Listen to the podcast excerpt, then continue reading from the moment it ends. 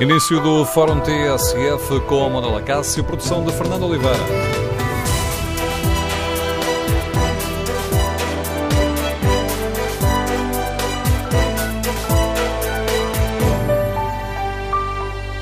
Bom dia, no Fórum TSF de hoje vamos refletir sobre o estado da justiça e partimos da leitura do acórdão do caso BPN, que é considerada a maior burla da história de Portugal, e uma leitura que ficou marcada pelo alerta do juiz-presidente.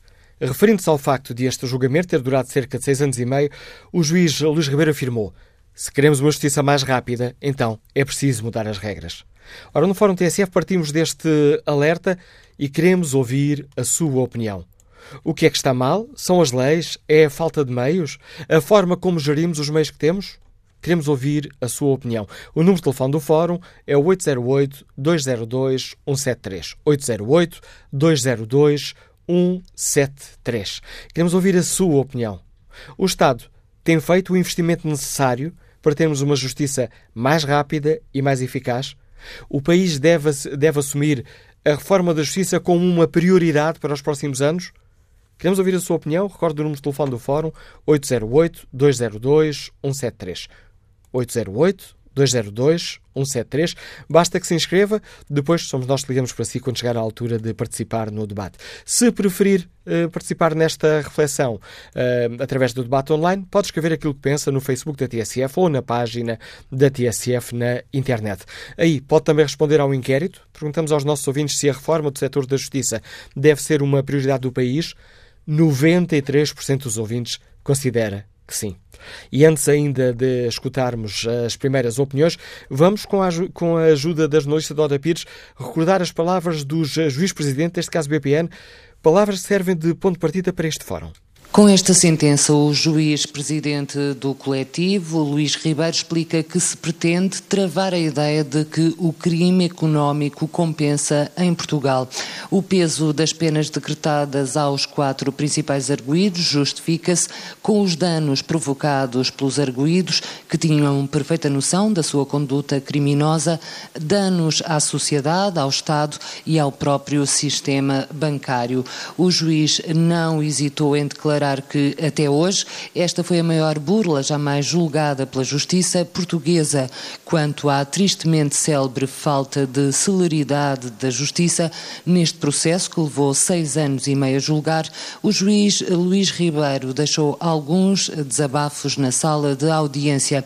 Apontou como exemplo os dois milhões de documentos que tiveram de ser apreciados e eh, fez um desafio. Se querem uma justiça rápida, então então é preciso mudar as regras, mudar a lei processual penal ou alterar os procedimentos por parte do Ministério Público. sugere uh, Luís Ribeiro que, para se evitarem monstros jurídicos como este processo, os arguídos têm que ser separados em processos autónomos logo no início.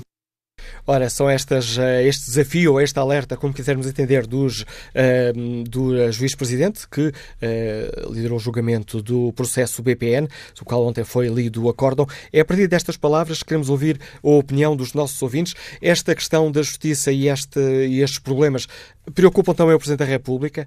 A 1 de setembro, na cerimónia de abertura do ano judicial, o Presidente da República pediu um pacto para a justiça que permitisse transformar este setor numa prioridade nacional.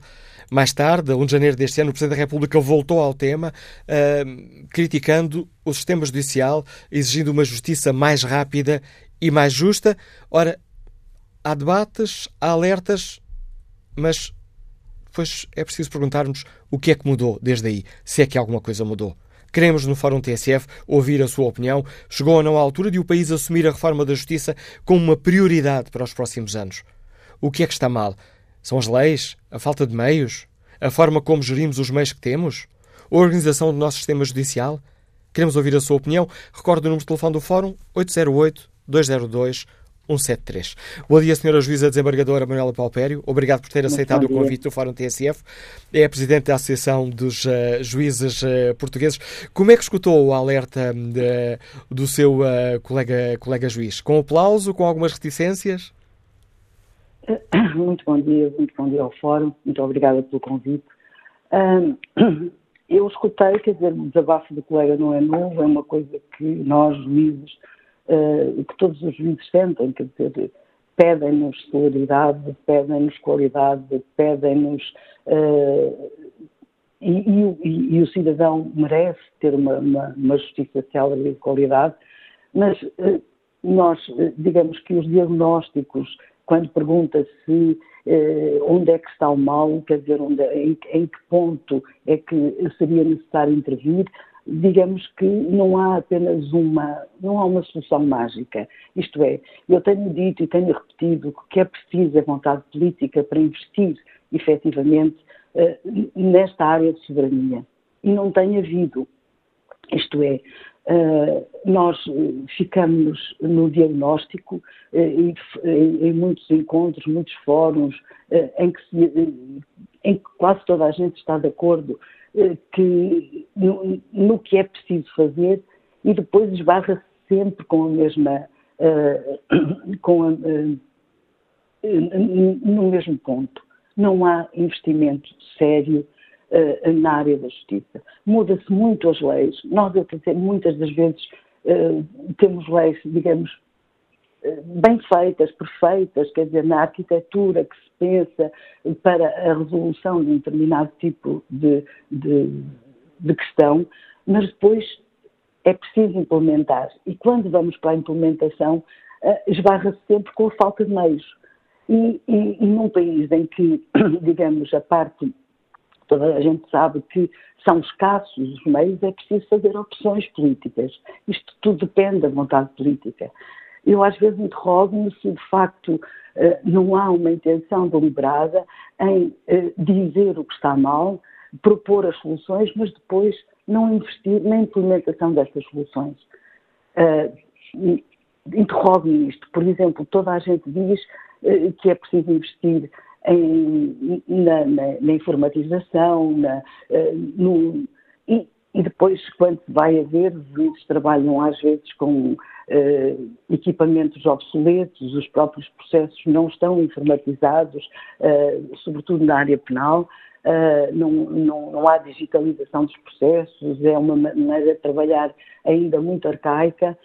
depois, não, muitas diz-se o juiz sozinho já imaginou que é três juízes a trabalhar num processo que tem milhares, milhares, milhares de páginas e que não tem ninguém que o ajude, não tem um funcionário adscrito ao trabalho. Portanto, eu não posso, se me pede que eu diga onde é que está o mal, eu não posso elencar um, eh, ou enfatizar um ponto, quer dizer, há, há efetivamente muitas hum, situações que contribuem para isto. Parece-me que aprendi. Diga, diga, diga. Peço desculpa por interromper eh, a meio do seu, do seu raciocínio, mas há pouco estava a ouvi-la e a, a senhora juiz desembargadora afirmou que às vezes questiona se não há aqui uma intenção deliberada em se fazerem diagnósticos, apontar caminhos e depois não dar meios. Não. E tem resposta para essa inquietação?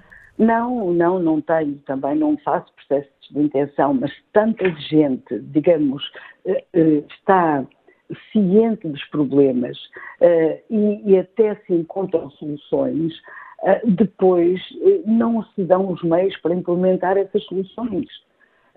por exemplo, ainda ontem eu estive numa conferência sobre, no caso, não tinha a ver com penal, mas tinha a ver com direito administrativo, onde manifestamente há muito tempo que se diz que há uma carência enorme de juízes nessa área.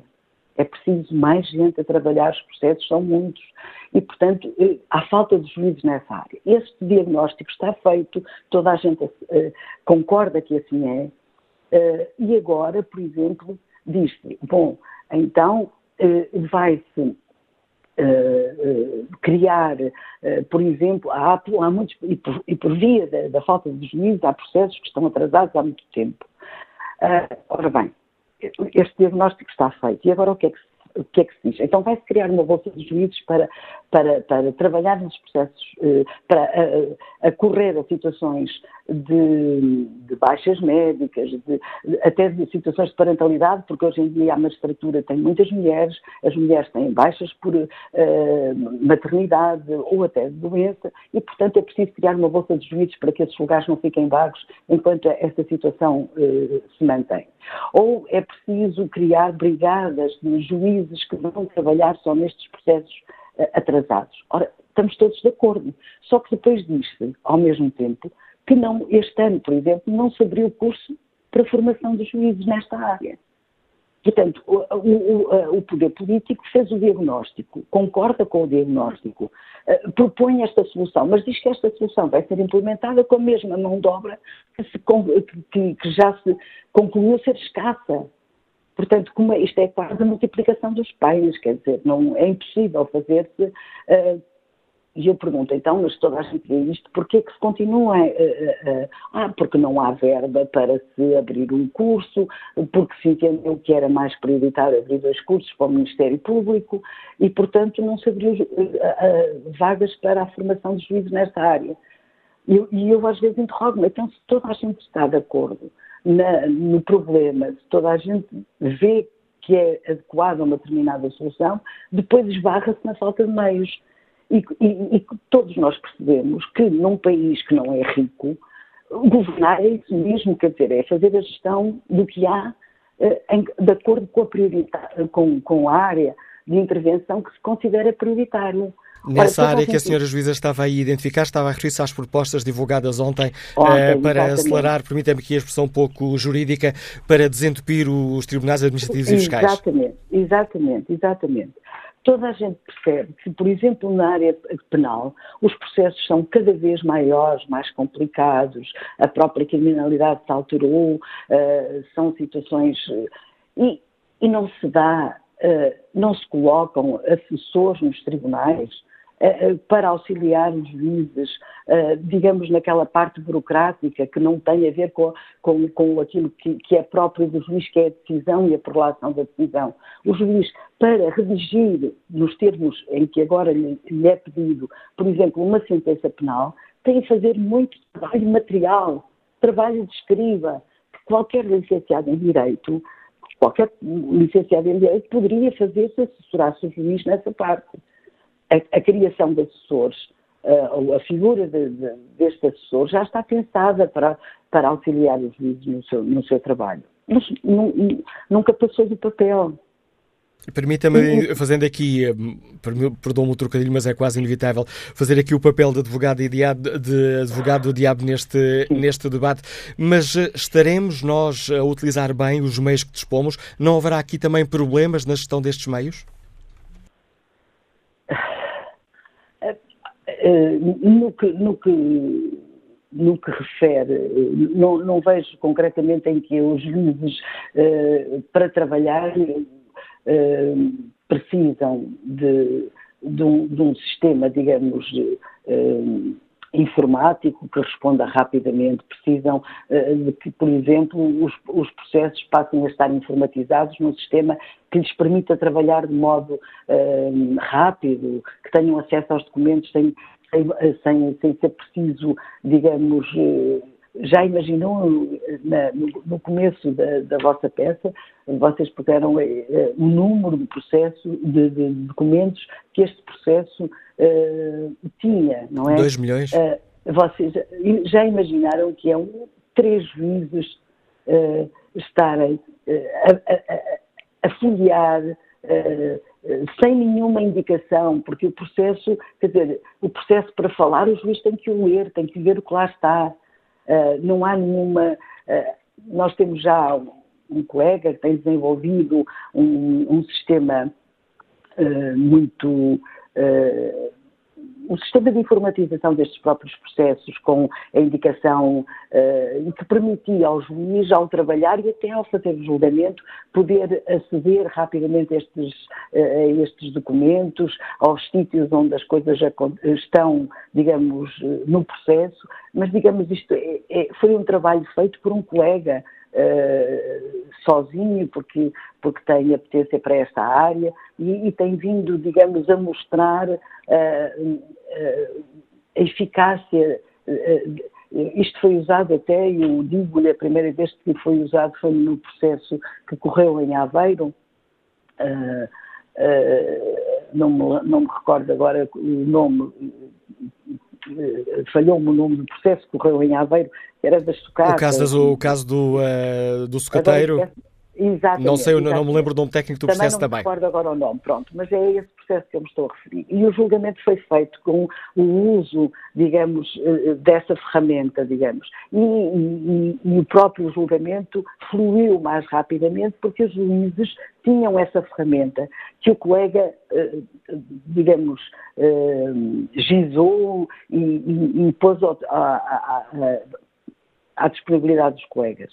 Eh, mas depois também a própria, ehm, digamos, há aqui questões também relativas à aceitação desta moda, porque eh, pensa-se que é a criação de uma base de dados e ainda eh, há dúvidas sobre a sua um, o seu uso, digamos, generalizado. Mas quer dizer, há coisas que têm, têm que ser feitas nesta, uh, uh, neste domínio que possibilitem ao juiz trabalhar de uma maneira mais um, eficaz, não perder tanto tempo digamos, em tarefas que não, uh, que não lhe são próprias, ou, que não, ou que podiam ser feitas por outras pessoas, e com ganhos para a decisão preferir poder vir a acontecer de uma forma mais, mais rápida. Agora, não tenhamos dúvidas, os processos são cada vez maiores, mais complexos, maiores, eh, maiores até em termos de, de, de, por exemplo, na quantidade de documentos que, que são levados ao processo e, e, que têm que lá estar, porque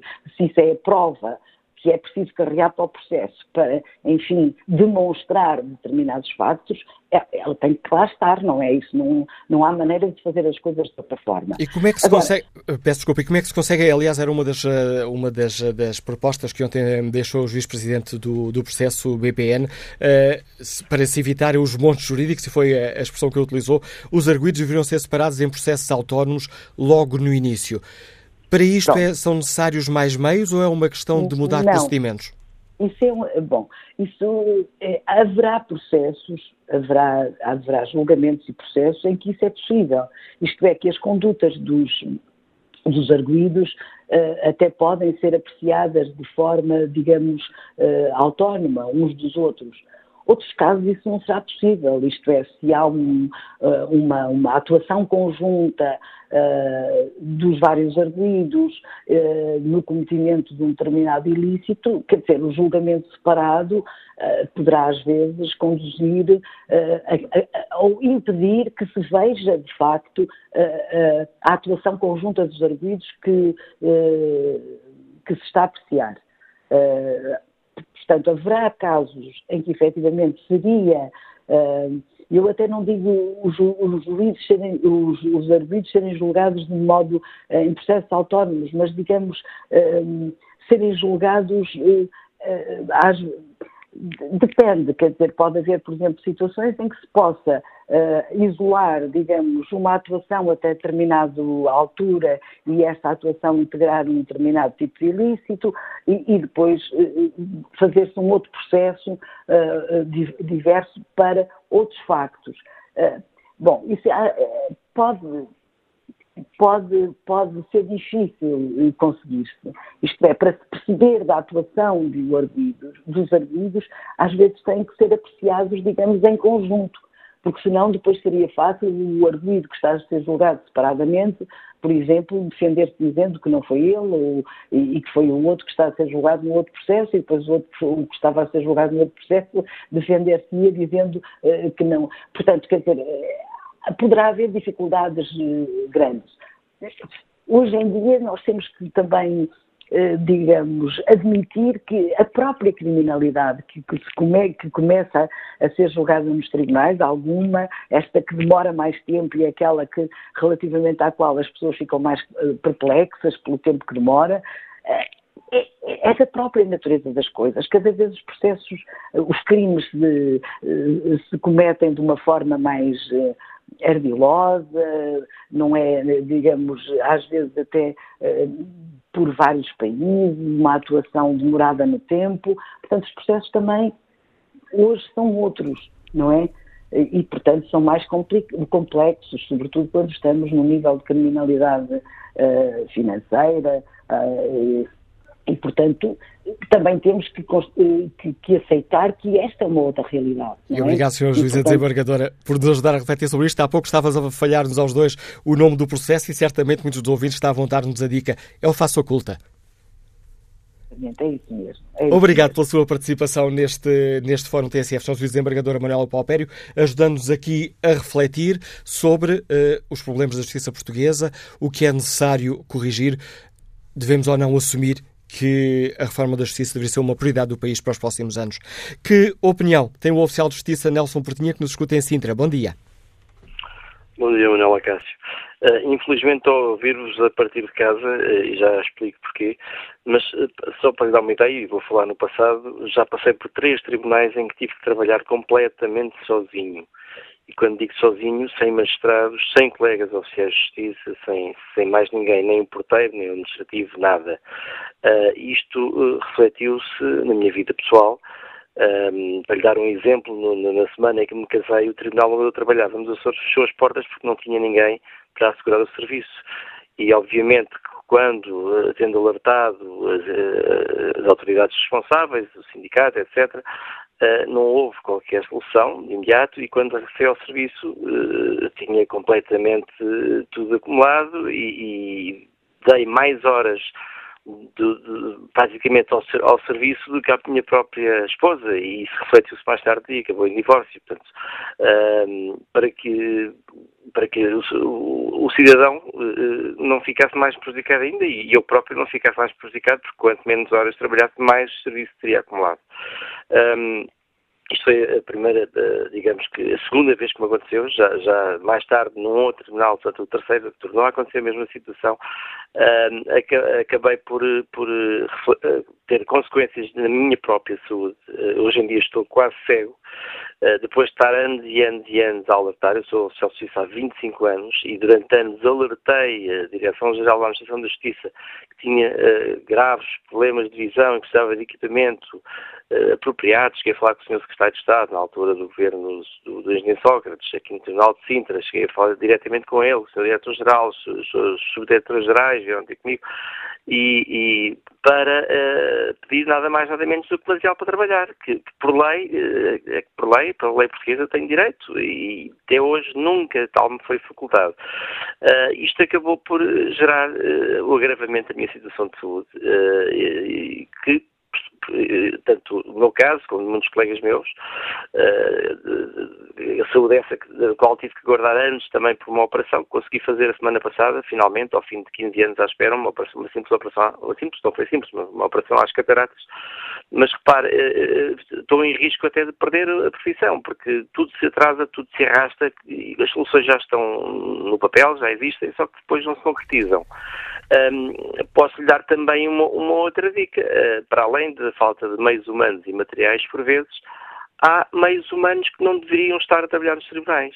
E vou-lhe dar o caso de Porto Santo, onde eu acabei por ter que alertar a própria inspeção uh, dos serviços, uh, porque notei que algo estranho se passava porque quando uh, tive que, por essas razões de saúde, tive que abandonar um determinado serviço, e mais, alguns meses mais tarde regressei, notei que uh, algo estranho se estava a passar em termos de, de dados estatísticos, um, e estou a falar de um serviço que tinha pouco mais de 100 inquéritos e, segundo o que me vinha percebendo, já ia nas largas centenas. Portanto, não se justificava tal situação, até que houve realmente uma intervenção da inspeção e, e chegou-se à conclusão que os dados estatísticos estavam a ser falseados pela funcionária que me substituiu, tanto os órgãos, da, os, os dados estatísticos da Procuradoria-Geral da República, como que eram transmitidos para essa funcionária da Procuradoria-Geral da República, como ao Ministério da Justiça, como ao Instituto Nacional de Estatística, etc. Uh, estatísticas mensais, semestrais, anuais, etc.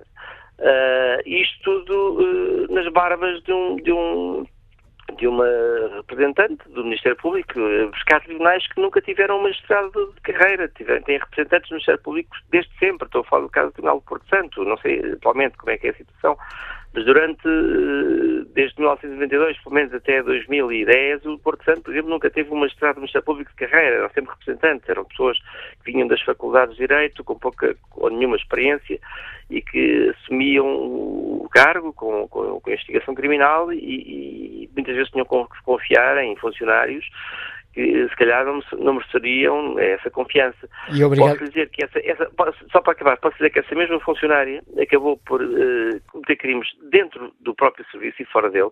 É uma funcionária que ainda hoje está ao serviço de um tribunal. Toda a gente naquela comarca sabe o que aconteceu.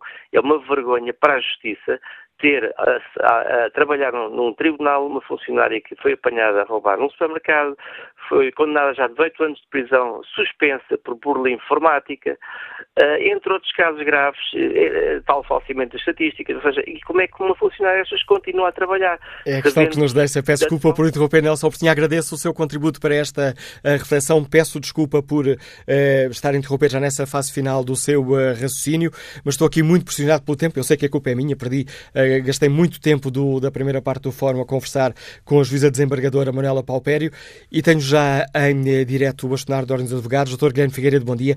Bem-vindo a este fórum eh, TSF.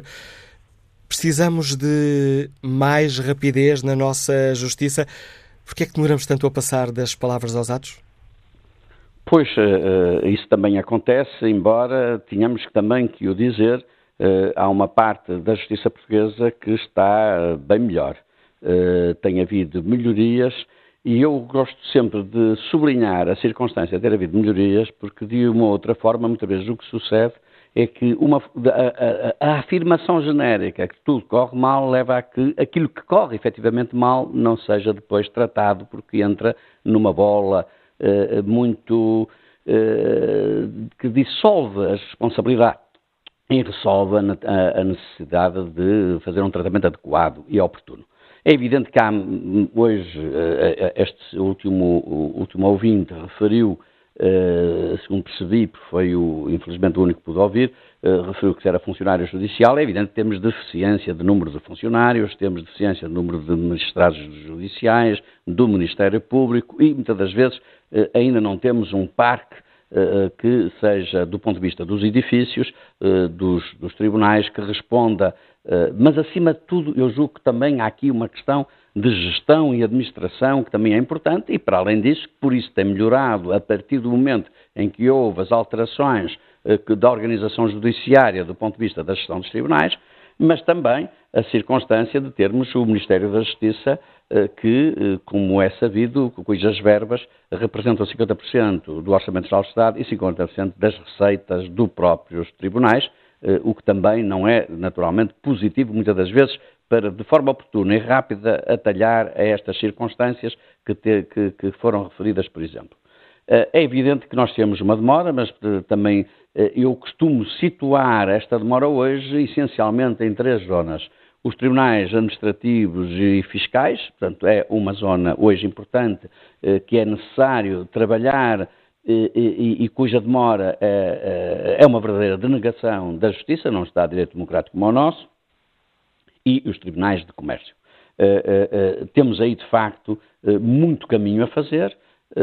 temos também problemas eh, que muitas das vezes, eh, alguns dos quais não são muito explicáveis, porque existe, por exemplo, em alguns tribunais, condições objetivas para que assim não suceda, e muitas vezes estamos confrontados com demora, e muitas das vezes essa demora não tem uma justificação plausível e tem a ver também com, muitas das vezes, os próprios profissionais. É evidente que, como em todas as profissões, existem problemas. Mas, acima de tudo, o que nós temos que pensar é que eh, nem tudo vai mal. Vamos pensar, os tribunais das relações hoje em Portugal tem uma média uh, muito melhor do que tinha há muitos anos, é das melhores da Europa, cerca de 110, 120 dias para o acórdão. Uh, temos os tribunais de primeira instância que estão, de facto, a melhorar. Temos uma justiça que está no caminho da especialização, ainda não chegou lá. Neste momento temos uma especialização, formal apenas, não basta. Uh, é preciso uma, especialização material, isto é, é preciso que os juízes sejam especializados também eh, nas respectivas áreas, o Ministério Público, os advogados, os seus funcionários, e tem que ser pluridisciplinar em muitas áreas, o caso direito de família, o caso do comércio, em que não basta ter conhecimentos técnicos, é preciso ter uma capacidade, até do ponto de vista uh, psicológico, mas também ter outras áreas profissionais a trabalhar nesses mesmos tribunais. Portanto, há um caminho longo a fazer. E é preciso que os tribunais da relação também tenham quem julgue pessoas dentro das áreas da especialidade para não revogarem sentenças da primeira instância eh, decretadas por senhores juízes eh, altamente qualificados que depois não têm eh, a mesma circunstância nos tribunais da relação. Mas, acima de tudo, nós temos que trabalhar hoje. Eu acho que é um problema que se coloca hoje ao Estado de Direito Democrático e em Portugal, que é os tribunais administrativos e fiscais e de comércio. Portanto, nós temos que distinguir, esta é a parte pior, chamemos-lhe assim, do que se passa em Portugal, daquelas outras que muitas vezes até se compreendem os fenómenos. É evidente que há muito que fazer na Justiça, vamos melhorando, Uh, uh, ainda falta traduzir no âmbito da justiça um trabalho, como eu disse há pouco, de natureza pluridisciplinar. temos, acho que isso está a começar, está a começar não, começou já há uns anos a ser feito, tem caminhado nesse sentido e, portanto, nós temos que passar hoje eh, também essa mensagem para que o cidadão, para além do seu caso, que às vezes não corre bem, como em todas as circunstâncias pode acontecer, eh, eh, saber que essa percepção que faz da justiça também não é tão negativa quanto aquela que muitas vezes se tira. Agora, Senhor... há, há, questões centrais muito mais, como é evidente, e essas que são muito mais precisam de ser atalhadas. Mas essas que são muito más não são os estatutos propriamente profissionais, eh, isso é outra lógica que tem a ver com as questões institucionais, tem a ver com as questões das, das progressões de carreira. Uh, uh, claro que essas questões também são importantes e são, aliás, que têm que ser tratadas. Mas não é essa que o, que o público afere quando faz a percepção sobre a justiça. E fazendo aqui quase uma proposta desonesta, porque temos apenas um minuto de programa e estas coisas não se resolvem às vezes assim com uma proposta, mas se eu lhe perguntasse, a Sr. Bastardo dos Advogados, para começar esta tarefa que tem que ser contínua, qual seria a primeira área a, atacar, a melhorar? O que é que me responderia? Responder tribunais administrativos e fiscais. É preciso acabar com a jurisdição dos tribunais administrativos e fiscais, transformá-los em secções especializadas, acabar com o Supremo Tribunal de Justiça, do Tribunal Administrativo e Fiscal e incluí-lo no Supremo Tribunal de Justiça, o Conselho Superior da Magistratura no âmbito nos tribunais administrativos fiscais deve ser incluído no, no Conselho Superior uh, de Justiça da, Magistratura uh, uh, normal, não precisamos ter dois, e é preciso transformar os tribunais administrativos e fiscais em tribunais de secções especializadas e, portanto, nós temos que reduzir para melhor e, ter uma adequação mais oportuna e melhor. Essa foi a proposta que eu apresentei há dias no Dia do Advogado eh, eh, e também precisamos, eh, porventura, de começar a pensar na extinção nos julgados de paz e na criação dos juízes municipais. Há muita matéria para ser feita, a Ordem tem contribuído imensamente nestes últimos tempos com muitas propostas e também com as negociações e até trabalho que está a fazer com as diversas entidades e, portanto, eu julgo que há aqui um. Temos que olhar com isto, como eu digo, distinguindo o que está efetivamente mal apreciando aquilo que precisa de ser melhorado, e é muito que precisa de ser melhorado, eh, mas não termos uma concepção que em Portugal tudo é mau. Não é verdade, não representaria aquilo que é o esforço de muita gente, mas é evidente que é verdade que muitos dos que vêm ao Tribunal eh, saem muito desiludidos e temos de distinguir se saem desiludidos por razões de natureza objetiva, não se tratou bem isto ou aquilo, ou se saem desiludidos porque no seu íntimo não foi feita a justiça, o que é uma coisa diferente da perspectiva uh, sistémica da justiça. Sr. Bastonário Guilherme Figueiredo, mais uma vez obrigado por ter aceitado o convite do Fórum TSF. Tomaremos o debate já a seguir às notícias das 11 e com mais espaço para a opinião dos, outros, dos nossos ouvintes. Para participarem no debate, podem inscrever-se para o número de telefone 808-202-173. Eu repito, 808 202 173. Tomamos o debate já a seguir às 11. Tudo o que se passa, passa na TSF. 11 da manhã, 11 minutos, TSF Fórum, segunda parte, edição de Manuela Cássio, com a produção de Fernanda Oliveira.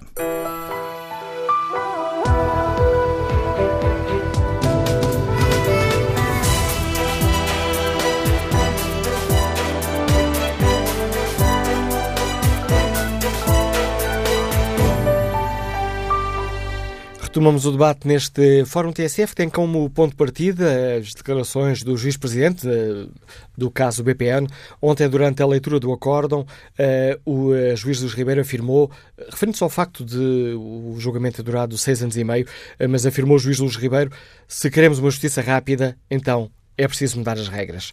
Partindo daqui, perguntamos aos nossos ouvintes O que é que está mal? Deve ser corrigido as leis, a falta de meios, a forma como gerimos os meios que temos? O país deve ou não assumir uma reforma da justiça como uma prioridade para os próximos anos? Que opinião tem o empresário José Meireles que nos escuta em Lisboa? Bom dia. Bom dia. Bom dia. Olha, numa linguagem telegráfica, eh, eu gostaria de dizer que, afinal contas, todos nós sabemos que as leis da justiça são feitas pelos advogados que estão na Assembleia da República. E, portanto, se um processo demorar seis meses a ser decidido, o advogado só recebe honorários de seis meses. Daí que as leis permitem realmente que o processo demore e se eternize eh, seis meses, seis anos, o que for necessário. Por outro lado, também verificamos que os ministros da Justiça têm sido sempre advogados. Só por duas vezes foram procuradores, eh, sem qualquer força política. O, o procurador Labrino Lúcio, quando foi ministro da Justiça, fez uma reforma e o ministro da Justiça que o sucedeu entendeu reformar de imediato aquela reforma. Esta atual procuradora, que é a ministra da Justiça, não se tem visto muito por aí. Eh, aliás, só se vê quando fogem os presos ou quando agora, por exemplo, eh, vem fixar tempo para decidir os processos como se fosse, como fosse uma fábrica de enchidos.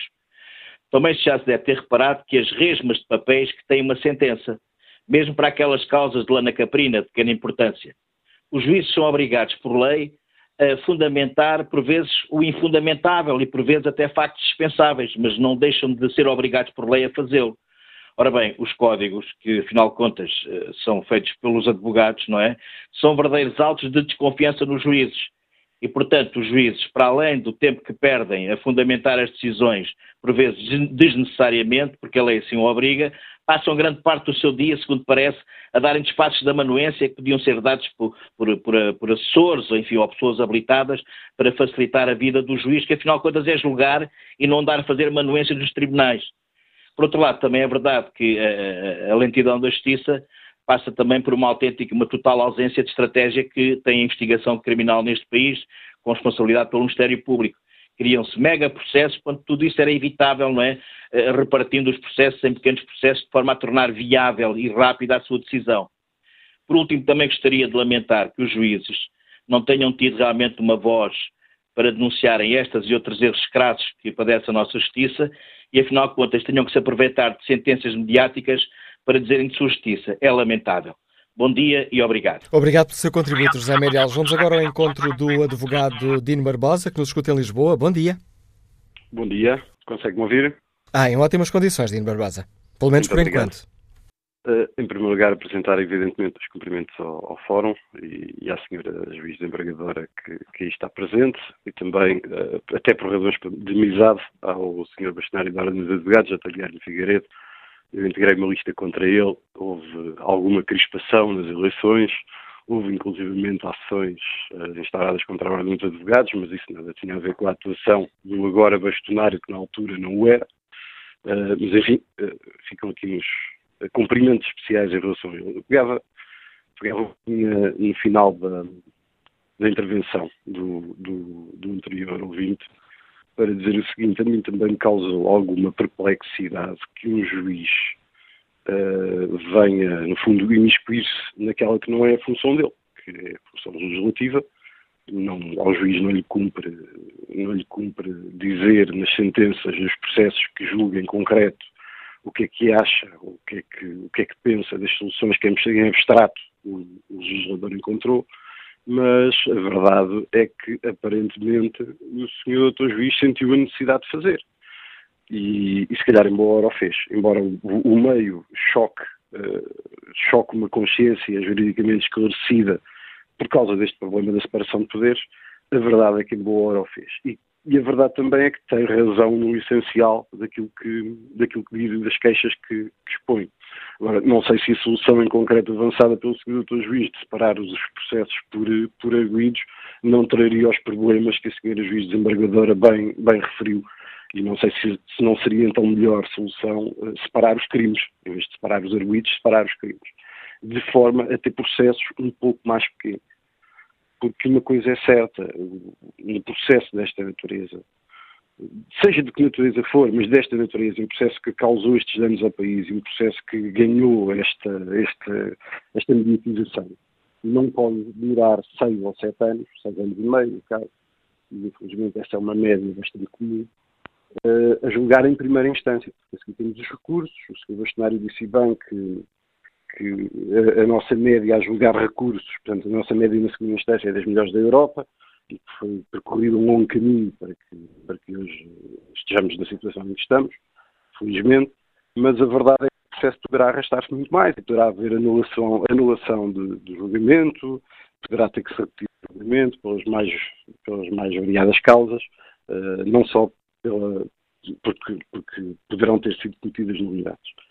Um, evidentemente que o Sr. Doutor Juiz tem também, tem também inteira razão quando refere a falta de meios. Essa falta de meios reflete no essencial, uh, e pela minha experiência, nas, nas execuções, uh, juízes de execução, uh, que, que estão num estado verdadeiramente calamitoso. Eu, eu, acho que seria interessante fazer uma reportagem, uma reportagem televisiva, isso não cabe evidentemente à TSF, mas fazer uma reportagem televisiva sobre o estado em que está as execuções, de, em que estão os juízes de execução de Lisboa.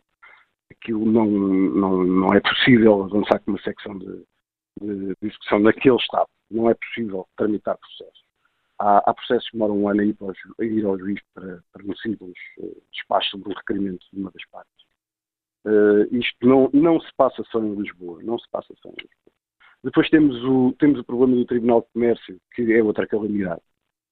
Uh, eu, eu aqui, a, a, situação, entretanto, melhorou, mas eu aqui há uns tempos lembro-me de, de, um processo de inquérito na sociedade em que o sócio-gerente da sociedade defendeu-se, defendeu-se e fez um requerimento e enviou para lá. E o senhor doutor juiz teve que preferir um despacho a dizer que aquele processo era necessário a constituição de advogado e durou um ano e qualquer coisa a preferir este despacho. E porquê? Porque as insolvências passam todas à frente. E, portanto, temos inquéritos judiciais a correr termos nos mesmos tribunais em que correm termos outros processos que são de natureza urgente e, portanto, os segundos não andam para os primeiros poderem andar e mesmo para os primeiros poderem andar é uma coisa uh, absolutamente escabrosa e este é o termo. E depois temos a situação dos tribunais administrativos e fiscais, que o Dr.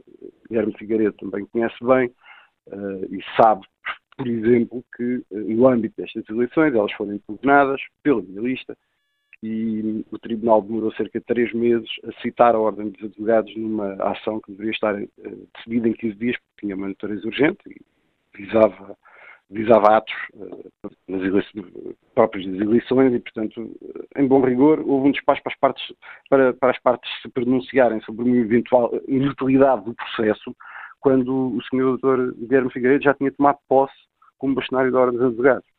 Portanto, chegámos a isso. O estado dos tribunais administrativos fiscais é este. E obrigado, uh, Dr. Dino Aguiar, pelo contributo que trouxe à reflexão que fazemos aqui neste Fórum TSF, onde olhamos o estado da Justiça. Vamos agora ao uh, encontro do Procurador António Vitinhas, ao Presidente dos Sindicatos Magistrados do Ministério Público. Muito bom dia, obrigado pela sua participação neste debate. Como é que escutou ontem o, um, eh, o Juiz Ribeiro dizer se queremos uma justiça rápida, então é preciso mudar as regras? Subscreveria esta, permita-me aqui o termo juridicamente incorreto, esta sentença? Antes de mais, um bom dia e obrigado pelo convite para estar mais uma vez presente no, no Fórum a TSF para discutir estes problemas importantes uh, para a justiça e para a sociedade portuguesa. Uh, eu subscrevo na íntegra e, aliás, o que o que, o que tem que ser efetivamente feito é que tem que se mudar as regras, tem que se mudar muitas regras e tem que se mudar muitas condições atualmente existentes na justiça portuguesa. Eh, nós muitas vezes pretendemos mudar, mas depois, quando, quando passamos ao concreto, a mudança é muito difícil. É difícil porque eu comparo isto, o, o, sistema, as alterações no sistema de justiça, um bocado como que um indivíduo que vai a uma oficina e que diz que o problema tem um problema no automóvel e que o automóvel anda demasiado lento. E o, o dono da oficina propõe, então mudamos o motor e, portanto, pomos um motor mais potente e o automóvel poderá andar mais rápido. E o, o dono do automóvel diz, não, o motor é muito caro, portanto não podemos mudar o motor. Então senhor tem aqui uma, aqui uma bagageira aqui em cima do carro, aqui que utiliza para ir quando vai de férias, se tirarmos aqui esta bagageira, uh, o carro fica com menos atrito e, portanto, poderá andar mais rápido. Não, mas que eu gosto dessa bagageira, essa bagageira dá-me jeito. Então podemos pôr aqui atrás um, um alerão aqui para ficar mais estável o carro. Não, um alerão aí atrás não, que eu não gosto. Então podemos mudar os pneus para ficar mais estável nas curvas e, portanto, poder imprimir mais velocidade nas curvas. Não, esses pneus, eu gosto muito desses pneus, eu prefiro que fiquem estes. E depois chegamos ao fim e o carro é precisamente o mesmo. E, portanto, depois fica-se admirado porque é que o carro anda mais rápido. E esta, fazendo aqui esta comparação de forma que os, os, ouvintes melhor percebam, acontece assim um bocadinho na área da justiça. Dizendo assim, queremos entrar numa justiça criminal mais rápido. Então, vamos avançar com o mecanismo da colaboração premiada. Ah, não, colaboração premiada, não, porque isso uh, contente com uma série de direitos e, portanto, não podemos ir por essa via. Então, então, pronto. Então, se não vamos por essa via, vamos, por exemplo, começar a poder valorar os depoimentos das testemunhas, eh, portanto, gravadas em sede de inquérito. Ah, também essa parte também não, porque também contende com determinados direitos e, portanto, toda a prova tem que ser produzida em julgamento. E continuamos fazendo propostas que são sucessivamente rejeitadas por várias razões. E chegamos ao fim e ficamos admirados porque é que uh, o sistema não muda quando, na verdade, tudo o que foi proposto para mudar ficou exatamente na mesma. E é isto que tem sucedido ao longo de vários anos. E não muda porque, Sr. Procurador, muito por, eh, por falta de interesse político nessa mudança? Ou de empenho político nessa mudança? Por diversas razões. Uh, não muda desde logo, desde logo, por, a primeira questão, por falta de investimento na justiça. A justiça nunca foi uma prioridade do Estado, apesar de ser propalada como tal, nunca foi uma prioridade do Estado.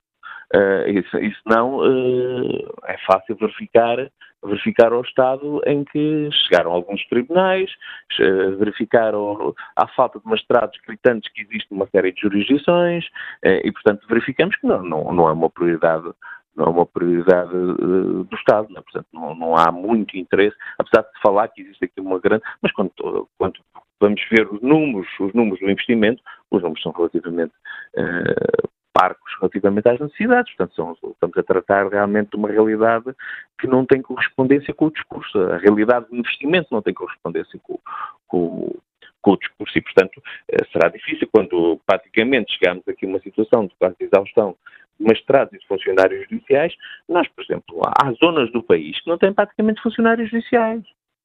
Eh, por exemplo, tivemos, eh, tive recentemente uma visita aos Açores, em que, em, que muitos, muitos dos sítios, em muitas ilhas, praticamente não existem funcionários nem magistrados.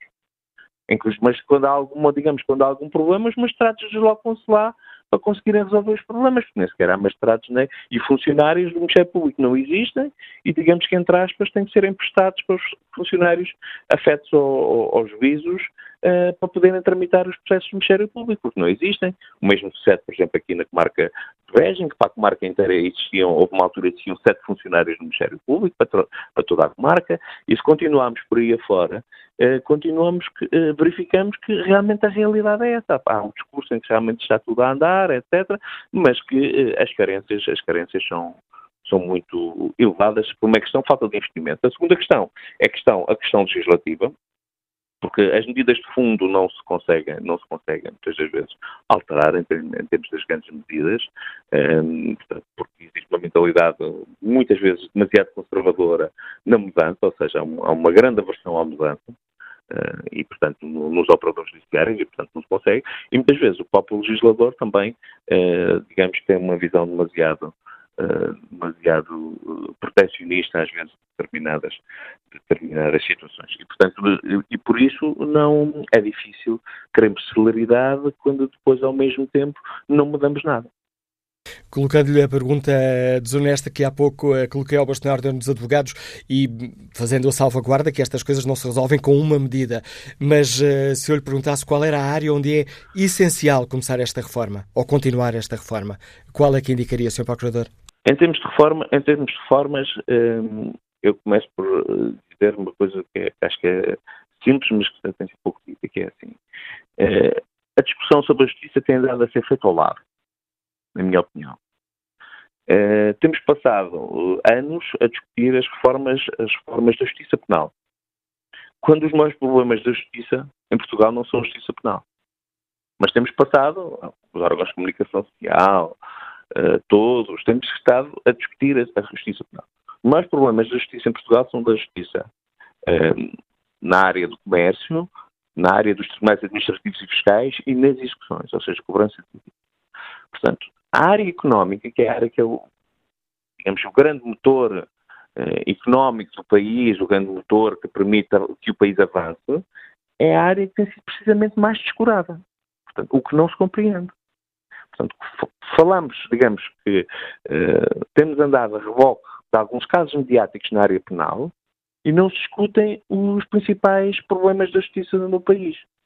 Designadamente aqueles que até irão afetar mais os cidadãos. Porque, por exemplo, quando uma dívida não, há, não é cobrada em tempo, provavelmente teremos uma empresa a falir daqui a um ano ou dois.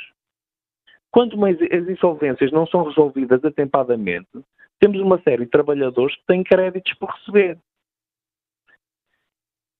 Quando no Tribunal Administrativo Fiscal, por exemplo, não se tramitam em tempo, temos uma série de contribuintes que têm problemas, muitas vezes prestaram calções ao fisco e que depois vêm, uh, acabam por ter razão, e que, mas entretanto ficaram privados do dinheiro durante uma série de tempo. E o Estado, muitas das vezes, quando uh, é obrigado ao pagamento também dos tribunais administrativos e fiscais, paga verdadeiras fortunas em juros. Portanto, toda esta situação, que é a situação mais importante, no fundo, da justiça económica e administrativa, não tem sido falada. E, portanto, não tem sido falada, não é importante do ponto de vista político. E como não é muito importante do ponto de vista político, também não tem, não, digamos, não tem sido tomadas as medidas para resolver. Sr. Procurador António Vitinhas, obrigado pelo importante contributo que trouxe ao debate que fazemos aqui no Fórum, as opiniões e sugestões concretas do Presidente do Sindicato de Magistrados do Ministério Público. Vamos agora ao encontro do empresário Mário Amaral, que está em viagem. Bom dia. Estou sim, bom dia. Bom dia, Mário Amaral. Estão-me a ouvir? Eh, estamos a ouvi-lo. Já percebi que vai com o sistema de alta voz, mas está com, com okay, tá. ótima qualidade. Estou sim, estão a ouvir melhor agora? Estávamos a ouvi-lo bem. Ok. Agora então, já corrigi. É assim, bom dia ao Fórum, bom dia a toda a gente. É assim, eu, pronto, eu estou, estou intervindo no Fórum, eu tenho um processo em, em, em, tribunal, já se arrasta há muito tempo, há 10 anos talvez, e entretanto fui obrigado, entrar, fui obrigado, o Ministério Público não fez esse trabalho, fui obrigado a, a, a não sei como é que é o termo técnico, a instalar três processos de crime contra faltas de declarações em tribunal. A coisa mais engraçada é que eu fui ao Ministério Público, antes de eu avançar com, os processos de crime, fui, fui junto da, da secção e do, e do Ministério Público se tinham feito alguma coisa de âmbito, porque algumas mentiras podiam ser subtis, mas a maior parte eram, eram escandalosas. Não fizeram nada. Até me perguntaram se, se eles eram bruxos. Não está a ser bruxo. Acho que é outra coisa, não é? E eu disse, o processo de crime, pronto, estou à espera, estou à espera que se faça alguma coisa. Em relação ao Tribunal que eu gostava de chamar a atenção, porque é assim, eu há dias andava à procura de informação na internet e encontrei sobre peritos. É, é, encontrei uma notícia no, no jornal, quatro peritos tinham sido, ou estavam já com processo, já tinham sido condenados por, por atos menos corretos. Tinham, tinham atribuído uma, indenização de 2,7 milhões de euros a, 17 metros quadrados. O que eu pergunto assim, se há, se há tanta dificuldade em os tribunais nomearem peritos, porquê é que os os tribunais não encarregam as faculdades de economias, as ordens dos roques, as ordens dos próprios peritos, para eles poderem ser realmente prendidos assim. Se um perito faz um trabalho mal feito, quando se apercebe que há a intenção do perito, ou pelo menos deviam investigar as verdadeiras intenções do perito para apresentar um trabalho mau. Agora, o que eu pergunto, como é que um cidadão, sem meios, sem nada, ou seja, reage, reage a uma situação enganosa. Se o tribunal não consegue nomear, não, tem, não dá garantias aos, ao cidadão comum que nomeia peritos competentes, idóneos, mas, o que eu pergunto é que justiça é que nós temos? Não, ainda pior. É que se o cidadão não tiver dinheiro para pagar essa diligência, ou essa, não sei como é que se chama, é que, estamos a falar, essas, é, isto é uma justiça para quem? A pergunta que nos deixa o empresário Mário Amaral, que está em viagem. Aqui por alguns momentos a ligação telefónica não esteve nas melhores qualidades, mas o que uh, foi perfeitamente perceptível a opinião deste nosso ouvinte. Olha aqui o debate online. Manuel Rua escreve Prioridade absoluta, imediata e irreversível. Isto respondendo à nossa pergunta se devemos dar, uh, se o país deve assumir a justiça como uma prioridade. E depois acrescenta Manuel Rua. É urgente que na reforma da justiça fosse abolido por completo o arquivamento dos processos por prescrição dos prazos, pois permite as habilidades mais perversas. Gustavo Amaral acrescenta que o, o, nos últimos cinco anos houve um enorme desinvestimento e cortes na justiça um, e um aumento do distanciamento da justiça em relação ao cidadão comum, anónimo e sem grandes meios financeiros. Com isto, mais do que nunca, a justiça passou a ser para ricos e não para pobres. Mas agora, escutar o advogado João Miranda, que nos liga do Porto. Bom dia. Bom dia. Eh, fala-se de muitas reformas, cada vez que há uma reforma é para demorar 10 anos a sincronizar todos os meios técnicos e todas, toda a doutrina de jurisprudência para chegar a um consenso. Não se trata nada disso. Do que se passa na justiça é que não há fiscalização. Isto é roda livre. Eu, tenho, eu vou dar dois ou três exemplos. Eu tenho um processo que tem 17 anos de pendência, queixei-me cinco vezes ao Conselho Superior da Magistratura e o Conselho Superior da Magistratura não fez nada. Houve um vulgar que disse que estava tudo normal.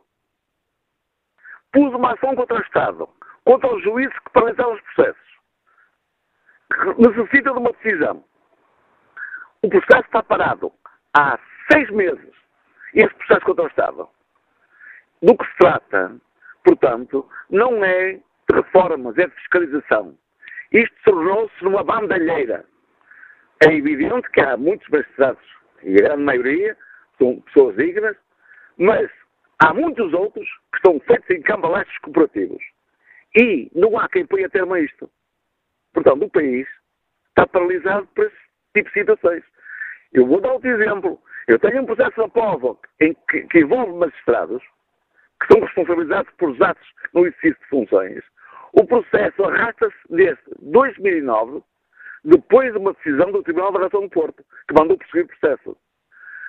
Pediram escusa oito magistrados, que se diziam amigos do magistrado que é réu nesse processo.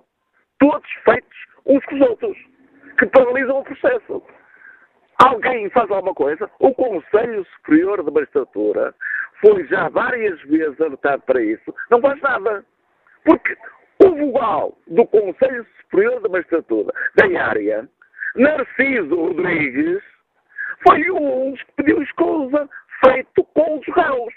Então, isto é uma bandalheira. É e, portanto, quanto isto, pondo nomes às pessoas e às responsabilidades, como é que se pode funcionar? A quem é que a gente se vai queixar? A quem é que se queixa um advogado? À ordem para intervir? Mas a ordem tem os mesmos problemas que têm os advogados. Como é que se resolve esse problema? Não se resolve. Porque isso chegou em passe. Depois, há pouco dizia um ouvinte, nas insolvências e depois nas discussões, a quem é que o Estado entregou a administração da justiça? Às pessoas que andavam à volta dos tribunais há muito tempo. Quer dizer, andavam ilegalmente e depois meteram dentro do sistema. É evidente que agora ainda é pior. Não há quem fiscalize. Portanto, isto está em roda livre. Portanto, o problema não é as leis. O problema é a fiscalização. Quem é que fiscaliza? E quem é que tem integridade e firmeza e poderes para pôr nos eixos? E não, há, não se vê quem. Fala-se muito, toda a gente fala. Um dos fóruns é gratificante ouvir esses fóruns, faz poder ao menos desabafar, mas como é que é possível um processo ter 17 anos de pendência? Porque sucessivos juízes não querem dar uma decisão numa relação de bens que está resolvida há muito tempo. Não, porque é que não decidem? Não decidem porque não lhes convém. Como é que há um processo que tem 10 anos contra um magistrado que insultou um advogado e que, e que não é julgado na primeira instância? Porque são todos no meio da panela. É o processo que Código Condensado 11, 13, TBSTS. E o juiz chama-se Porfírio mal. Quem é que protege esta gente? Pergunta-se. Que país é este? Que dignidade é que tem uma justiça que tem dois, duas medidas? Uns para uns, outros para outros. Porquê? Portanto, é evidente que assim, sem fiscalização, não é possível. É impossível. Como é que o Ministério Público pode andar se o Ministério Público, os agentes do Ministério Público, os magistrados, estão distantes das pessoas que, que são inquiridas? E depois de um despacho final, em que diz esta deficiência, aquela deficiência, que entregam a funcionários, que são uns bons, outros melhores, outros piores, mas que não, os magistrados não controlam. Isso assim é impossível. Porquê? Porque as pessoas se abstêm de dirigir, abstêm-se de fiscalizar. E não há quem ponha cobro esta situação. E, portanto, quando se fala na fiscalização, a fiscalização começa no Conselho Superior de Magistratura. Sim, senhor. Muito bem. Conselho Superior do Ministério Público. Mas quem é que fiscaliza? São inspectores. O que é que andam a fazer os inspectores? Pertencem a uns grupos, porque são eleitos, alguns são eleitos pelas bases, e têm que fazer o jogo das bases. Não podem mudar um juiz, não podem mudar outro juiz, não podem mudar outro magistrado, e andamos nisto. E, portanto, Eu ponho os nomes das pessoas, porque uma senhora que está no Conselho Superior de Magistratura disse-me, ah, Sr. Doutor, está a fazer queixa, está a fazer queixas. Estou a fazer queixas, tenho razão, faz favor de decidir. Não, entenda-se, resolva na primeira instância, fale com o juiz. E eu não tenho que entrar no, no, no cabeça dos juízes. Eu tenho que saber quem é que manda no país.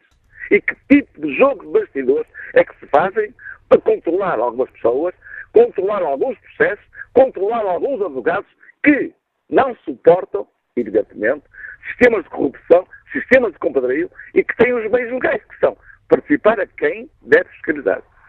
Muito obrigado. Agradeço Muito a sua participação neste Fórum TSF, a opinião do advogado João Miranda, que nos escuta no Porto.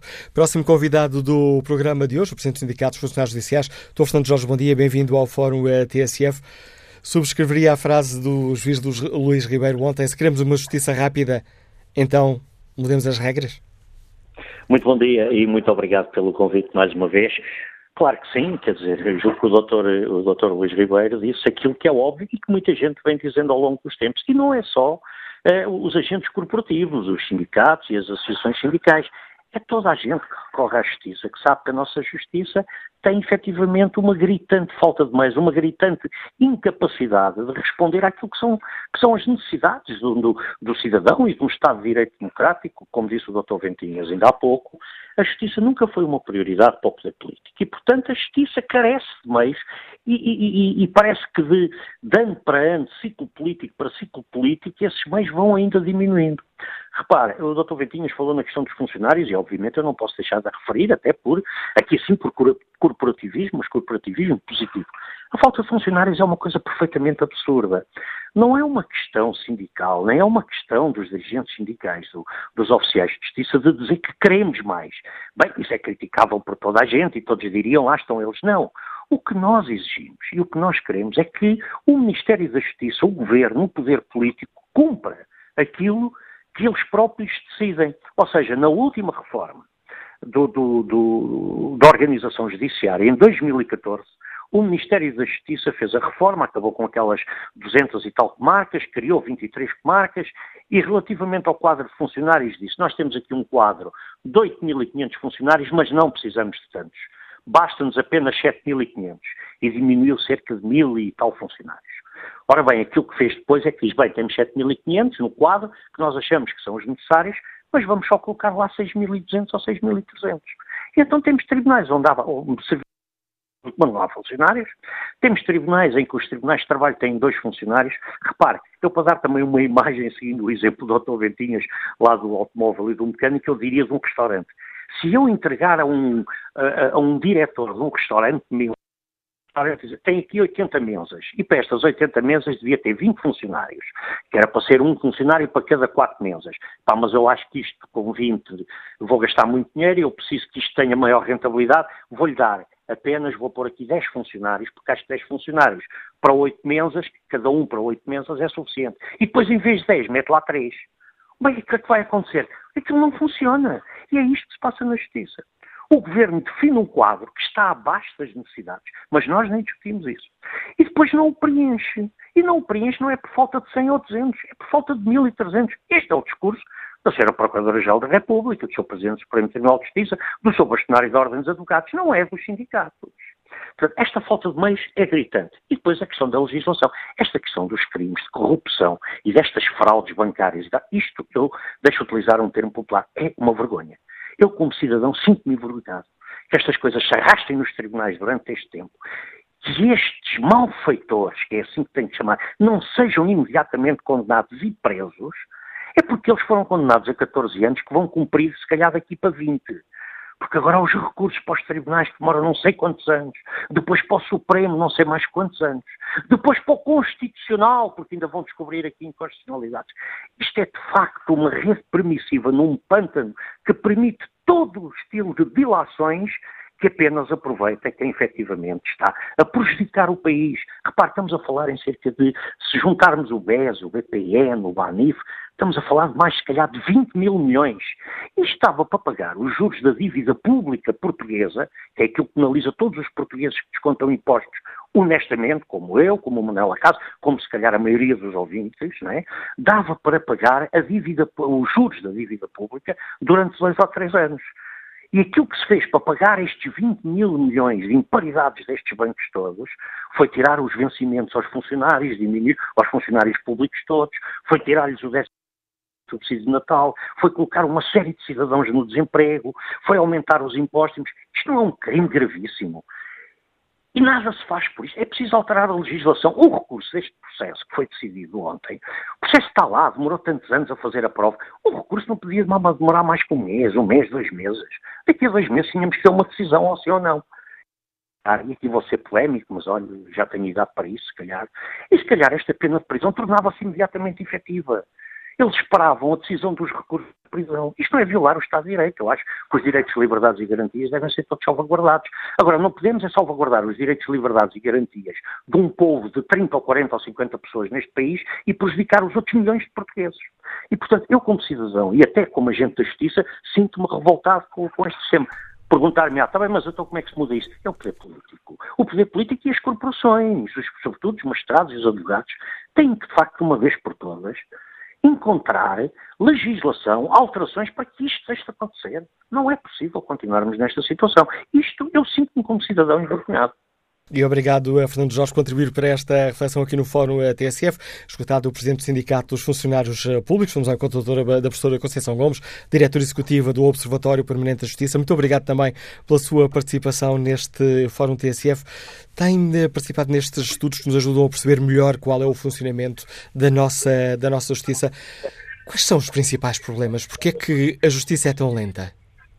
Muito bom dia, Manuel Cássio, bom dia aos meus ouvintes e agradeço a possibilidade uh, que nos dão também para participar neste fórum, que infelizmente eu de facto não pude ouvir, uh, mas ouvi agora mesmo uh, em última intervenção do Sr. Fernando Jorge, a quem também saúdo. pois, na verdade, em primeiro lugar, de facto, isto é, enfim, a situação é complexa. Uh, e há aqui realmente vários fatores que nos levaram a esta situação.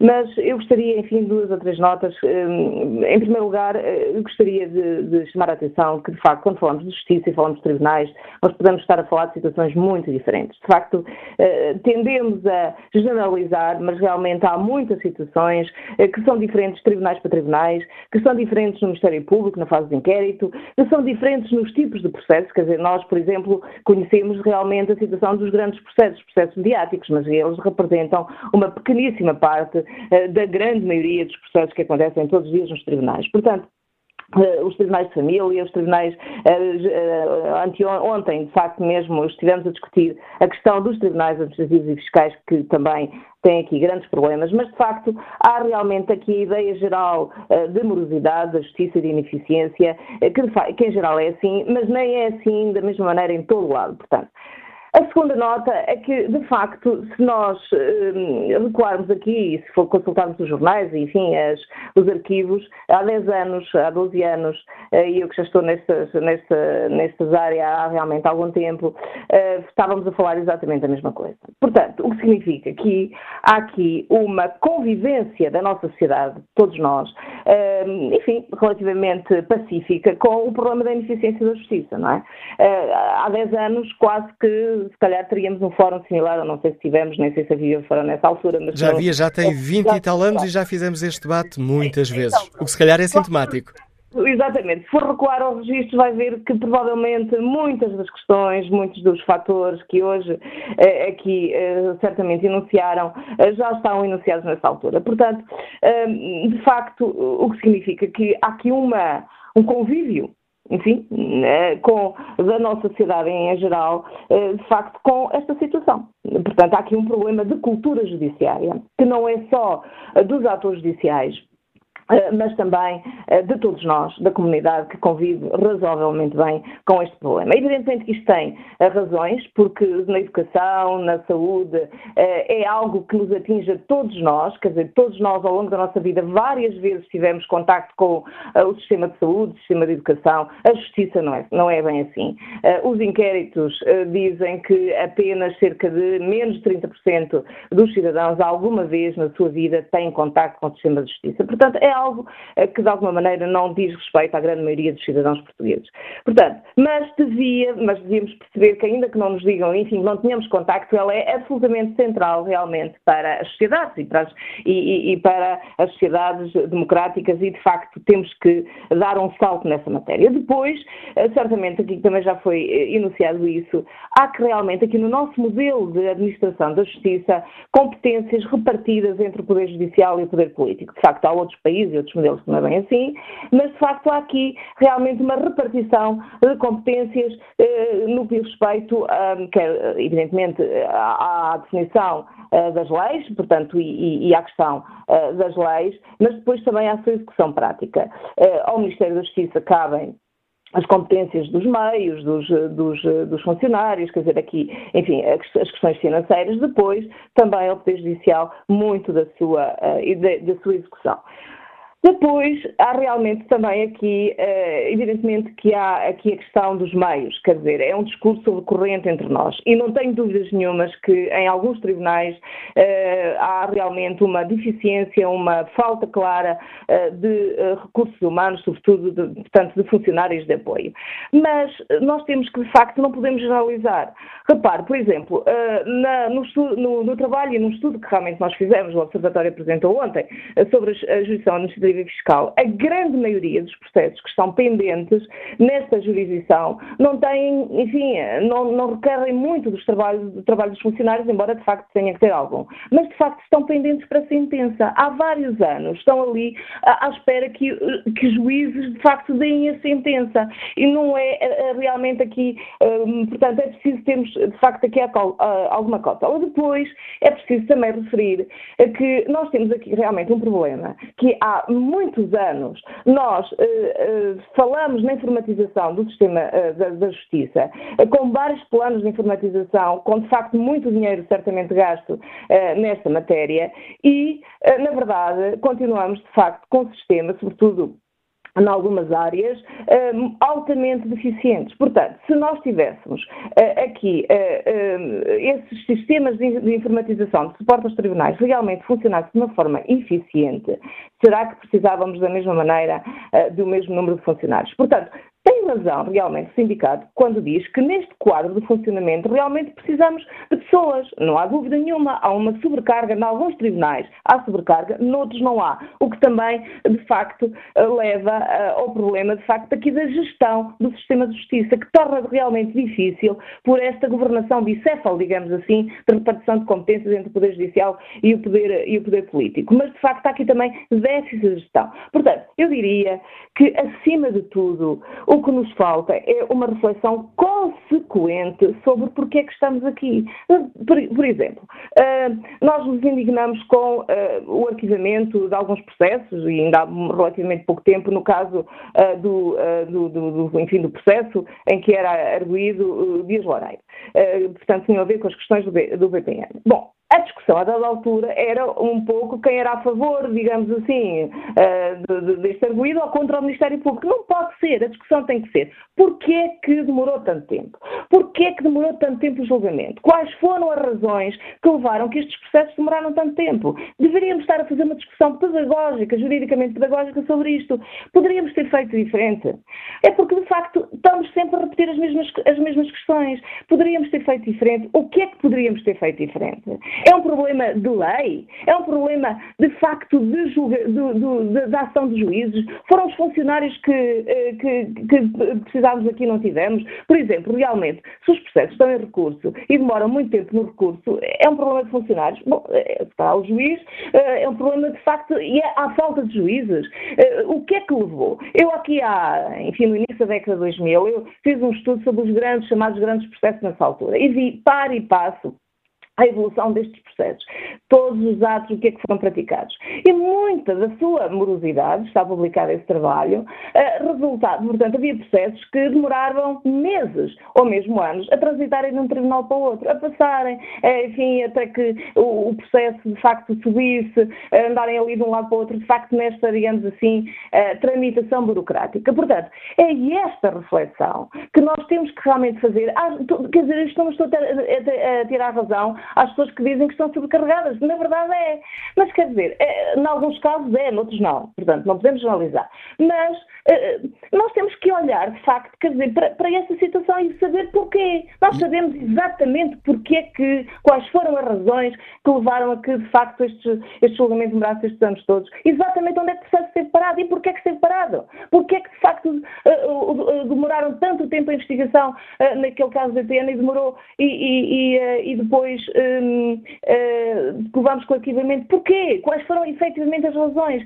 E depois, quando sabermos exatamente porquê, isto é uma reflexão que as magistraturas também têm que fazer, a partir de facto, eh, porque só assim é que aprendemos com a experiência. De facto, depois podemos, bom, olha, provavelmente aqui poderíamos ter feito diferente quer do ponto de vista da própria estratégia da investigação. Há muitas vezes se fala sobre isso, mas que realmente os outros países também têm grandes processos, também há grandes crimes e, de facto, também se reflete sobre isso. Lá também há o princípio do Estado de Direito, há o princípio da autonomia e independência do Judiciário. Portanto, não é só entre nós. Evidentemente que também não é só entre nós que temos morosidade. Em alguns países também há grandes processos, há sempre processos que vão demorar muito tempo. De facto, há, há situações que realmente poderiam não ser de outra maneira, não, não têm de ser de outra maneira. Portanto, eu diria é que há aqui, de facto, uma clara, uma falta de reflexão eh, entre nós e acho que é fundamental que realmente se faça de uma maneira que se perceba que é sobre a importância, de facto, do sistema judiciário na, na sociedade e não, quando se, eh, se, quer colocar esta questão em ênfase, não estamos contra os magistrados, nem contra, nem a, a, sacar culpas de facto, porque não é, quer dizer, há aqui um conjunto de fatores que contribuíram para esta situação. E, é... e portanto, também, digamos assim, descomprometer o debate com, uh, com essa ideia da culpa, porque de facto não, não, não pode ser uh, olhado por, nessa, nessa perspectiva. E obrigado, Conceição Gomes, por ajudar a refletir sobre esta questão, olhando para lá do que às vezes é mais óbvio. O contributo importante, a diretora executiva do Observatório Permanente da Justiça, uh, enriquecer este debate, que agora chega ao fim, restam alguns segundos. Olhar aqui o debate, na, ou melhor, a pergunta que fazemos na página da TSF na internet. A reforma do setor da justiça deve ser uma prioridade dos países, 88% dos ouvintes responderam, responderam sim.